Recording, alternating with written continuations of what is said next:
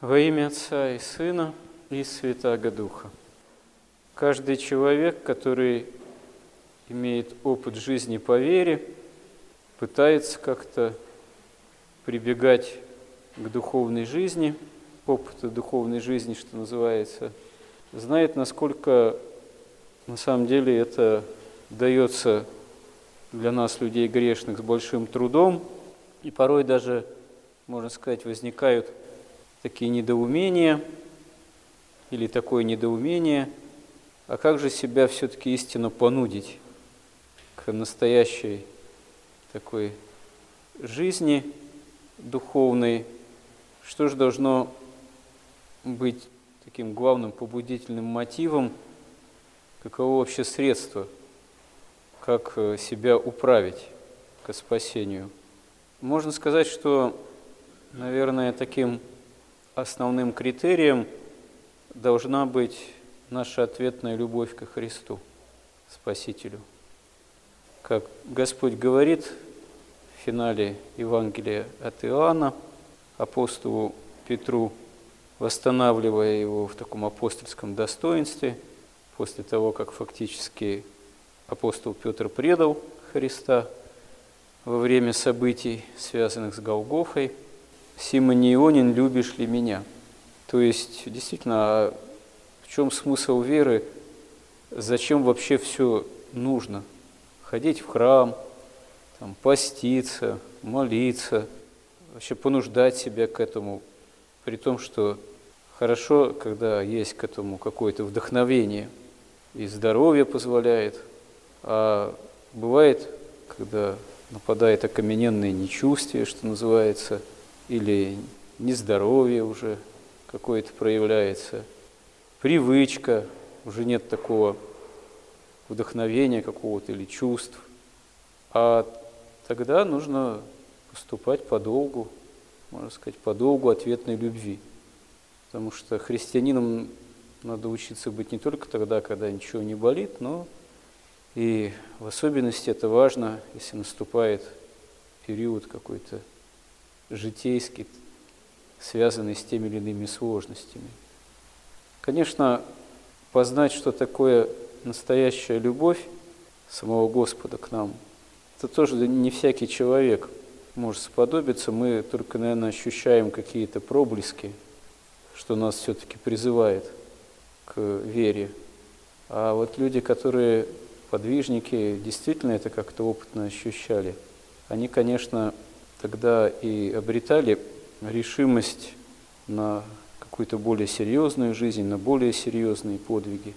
Как один заметил Афонский преподобный старец-подвижник, что любовь Христова, она простирается до преисподней глубин земли, но это, собственно говоря, не он заметил, а это общая истина – но он приводит в пример то, что монахи молятся за весь мир и порой даже молятся за людей, которые, как они прозревают, страдают, страдают, будучи в аде.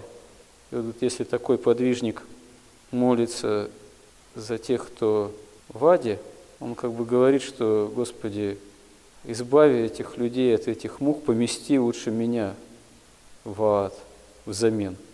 И вот таким парадоксальным образом этот старец говорит, что если таковой исполненный любви Христовой монах-подвижник оказался бы в аде, ад бы превратился в рай.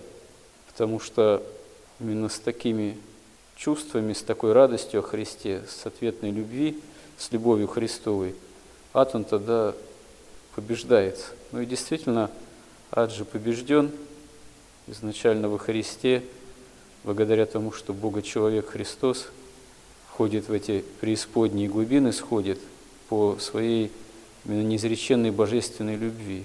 Умоляется Бог во Христе до положения последнего раба, который предан позорной казни на кресте. И именно этим ад и оказывается сокрушен.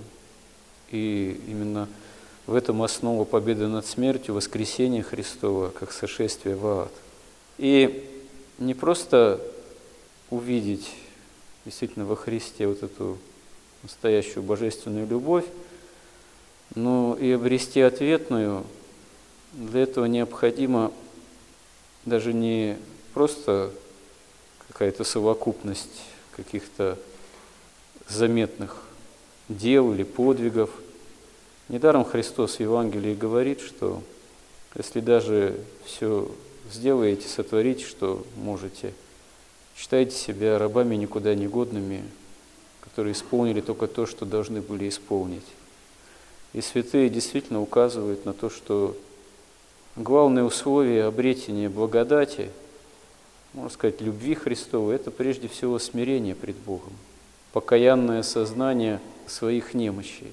То есть не осознание, как я хорошо там потрудился, не осознание, что я что-то такое пред Богом значу, что я достойно там подхожу к чаше Христовой. Да, есть понятие, что можно недостойно причаститься, не дай Бог, как говорится, от чаши Христовой. Но что такое причаститься, вообще быть достойным Господа, это вообще еще более парадоксальный вопрос в этом смысле. Святые отцы указывают, что мы должны быть исполнены именно сознания собственного недостоинства. И это очень важный такой момент. Тот же Афонский преподобный старец замечает, что чувство недовольства собой, точнее чувство некого разочарования самим собой, оно неплохое в плане духовном.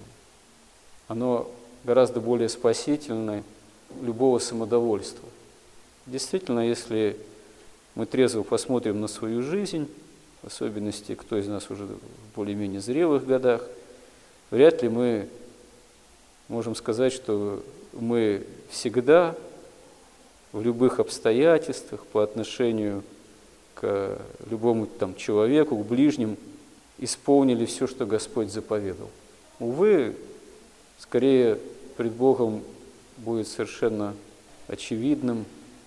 Значит говоря, имеет будет смысл со всей очевидностью признать, что мы очень много против любви к Нему и к ближнему погрешали и погрешаем.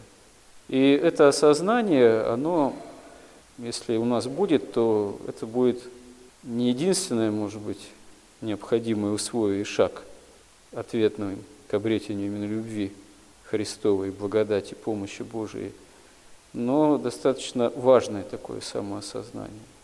А более того, конечно, нужно учиться элементарной такой нам жертвенности по отношению к окружающим, к другим людям, именно к некому такому в этом смысле забвению себя, собственного «я».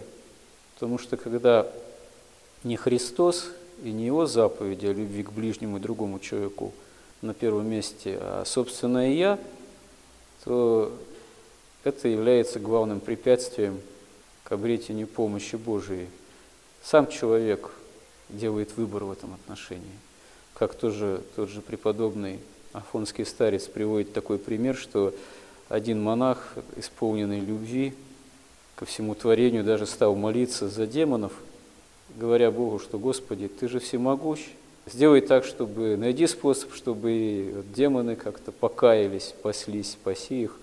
И когда он так дерзновенно молился, ему явился демон же в каком-то зверином обличии, там, со звериной пёсей головой, с высунутым языком, который стал его передразнивать на эту его молитву.